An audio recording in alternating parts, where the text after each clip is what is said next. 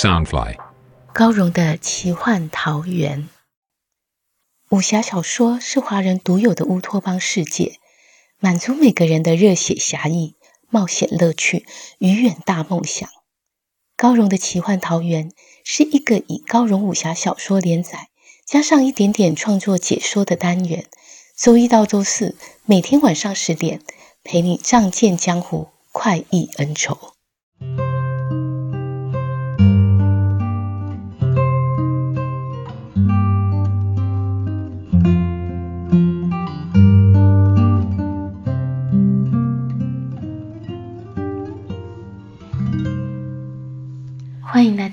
荣的奇幻桃源。大家好，我是高荣。今天要陪你聆听的是《残天阙》第二季七十三集。武侠小说里的女生，不管是主角或者是配角，通常都长得很漂亮。剑阁大小姐公子若，是我塑造的一个比较特别的角色。她长得很丑，脾气也不好。每个人都只看到他的丑，他的胸，却没有人理解他内心的伤痛。只有风小刀和他心灵相通，在风小刀温柔的安慰下，娇蛮的大小姐不再娇蛮了。她慢慢说出自己悲惨的往事，在这一刻，两颗受伤的心触碰到了一起。他们会有什么发展呢？另一方面。江爷剑阁兵分三路，准备运送兵刃到无间岛。除了风小刀和陆逍遥的林间小路之外，另一路是公子义和画儿率领数十名剑阁武士，带着兵刃箱，乘船顺着剑池的溪流，准备航向东海。他们会遇到什么危险呢？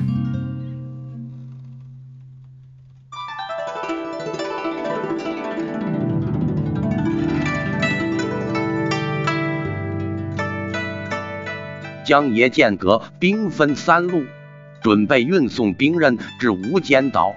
除了风小刀和陆逍遥的林间小路，另一路则是公子义和画儿率领数十名剑阁武士和二十口兵刃箱共乘一船，顺着剑池溪流行出莫干山，准备航向东海。只见江上天清气朗，万里无云。除了鸥鸟飞翔、河水沙沙作响外，四周一片安静。画儿不禁之一呆想：难道都没有半个贼人瞧上我们这一路？公子义忽然大喝道：“小心，贼人就要来了！”他并非是察觉有人，而是前方就要进入一狭窄弯道，最适合敌人埋伏在岸边，飞渡河面到船上劫夺兵刃。他才喊完，船只刚好进入弯道，水势骤然湍急，瞬间船身倾向一边。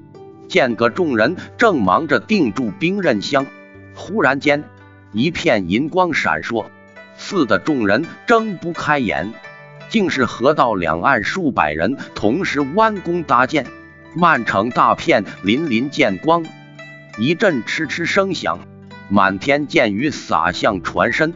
剑阁众人见到这等阵仗，吓得魂不附体，只凭着本能抱头鼠窜，不少人中了箭伤，惨叫不已，船身也开始剧烈摇晃。只有画儿和公子义拼命挥刃挡去飞剑，一阵混乱之后，箭雨忽然停了下来，显然对方只是先下马威，真正的好戏还未上场。剑阁众人趁这个空档，连忙将事先准备的紫金伞撑开，当作挡箭盾牌。这紫金伞乃是用上等金蚕丝秘密之成，张开时可以抵挡利箭，进水后并不会增加重量，减缓船速。最重要的是还有浮水作用。公子义大声喊道。船上装的是我将爷剑阁运往无间岛的货物，哪一路英雄这般大阵仗相迎，还请示下。他意思是，如果这趟兵刃丢失，不止得罪剑阁，也会得罪无间岛。对方若真要截获，当有胆量承担后果。岸边传来一声长啸，回荡在江面上，道：“无仙教圣地使卓木罕想借剑阁的兵刃一用。”公子一朗声道：“蒙贵教赏识我剑阁的兵刃，实是荣幸之至。只要贵教愿意付上真金白银，剑阁必恭恭敬敬的奉上新造的兵刃。贵教又何必大动干戈，冒险来抢无间岛的兵刃？”卓木喊道：“魔界快要进攻我西漠，此时下定制作，远水救不了近火。”只好先借这现成的兵器来用。当然，他没说出口的理由是，这批兵刃若流入红山军手中，将牵动教内势力消长。他却不知何利斯已悄然退兵。两人谈话间，船只又往前航行数丈。卓木罕纵身而起，犹如飞鸟扑向船头。后方尚有三四十名绿衫军飞身跟随，其他弓箭手则留在岸边。这些人能飞渡数丈河面，武功都相当高明。要是让他们落入船中，可就糟了。公子义和画儿正想飞身拦阻，两岸的绿衫军再次射出羽箭，以掩护卓木罕等人飞渡河面的行动。这些箭手全是万中选一的精锐，他们算准河流和坐骑前行速度的间距，渐渐射向公子义和画儿。瞬间，两人又被逼回船舱，无法凌空拦截卓木罕。眼看卓木罕已飞临上空，公子义即使一招明珠弹雀，将手中双刺弹飞出去，且快速拉扯钢链。令双刺犹如金雀般灵动飞舞，或刺啄木罕的眼目，或啄他的咽喉，层出不穷的攻击。啄木罕长枪用力刺入金雀飞影之中，左隔右挡，将双刺震开去。但下方甲板上还铺了一大块针毡，烈阳照耀下，映出真光密布。卓木罕心想，不能直接落地。忙对后方兄弟呼喝道：“下方有陷阱，先落在桅杆上。”绿衫军听见卓木罕的呼喝声，纷纷落在船只的横杆上，分别排列在卓木罕的两侧。公子一见西漠武士个个高大壮硕，必须先发制人，才有胜算。立刻以金翅雀的细钢链做弓弦。对准卓木罕，射出第一支利箭。卓木罕看准长剑的来势，大掌伸出，用力一抓，徒手接下这一箭，笑道：“想不到剑阁就是这样招呼客人的。”公子义和剑阁众人见到卓木罕的手劲，十分惊骇。绿衫军则是大声欢呼，气焰嚣张。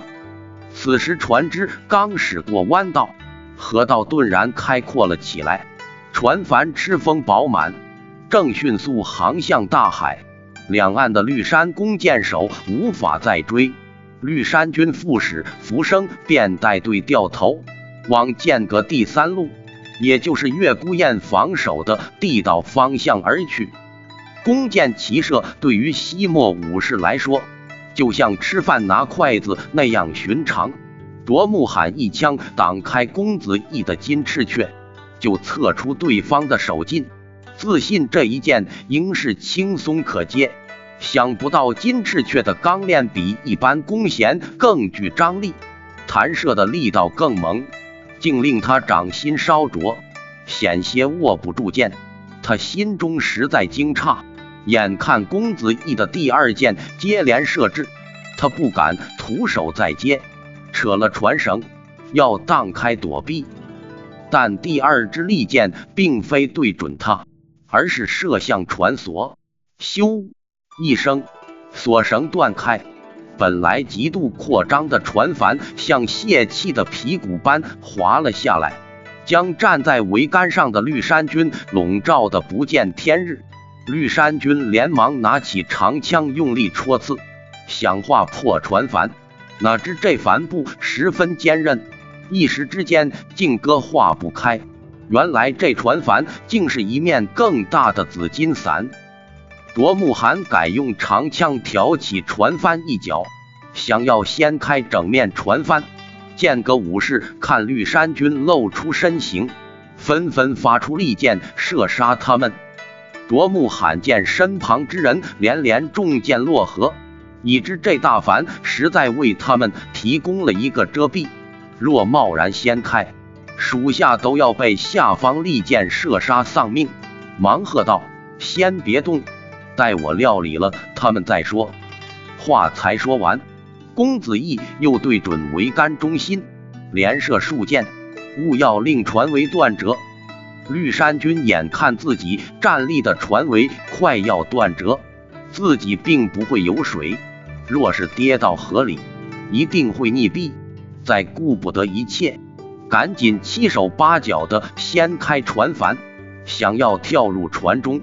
岂料下方百箭齐射，这一来，绿山军纷纷中箭落河。就算有人幸运的落入船里，也会被底下的针毡刺伤。月孤雁从河利斯不会有水？推断巫仙教必都如此，于是定下这水路之计，就是恭候绿山军大驾。因他猜想那七名影子军必是劫击风小刀去了。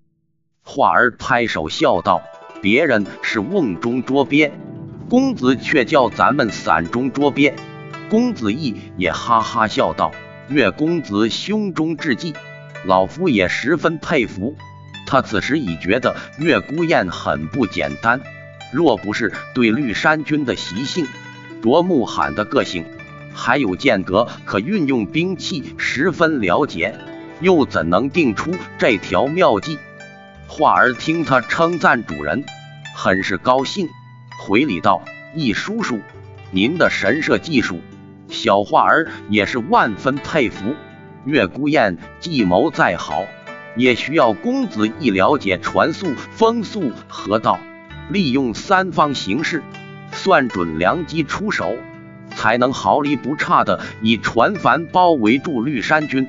所以他这番话也是由衷说出。这一老一小一搭一话，其乐融融，却引得卓木罕杀机大胜。他虽不识水性，却因为心高气傲，不畏水陆之凶。决定自己率队埋伏在弯道处，以为瞬间就可解决间隔人手，却想不到双方尚未正面交锋，绿山军就已伤亡惨重，河面嫣红一片，都是绿衫军的服饰。卓木罕不禁怒火狂烧，一支长枪夹着排山倒海气劲，从船桅上飞扑向公子义和画儿两人。他决心痛下杀手，绝不留活口。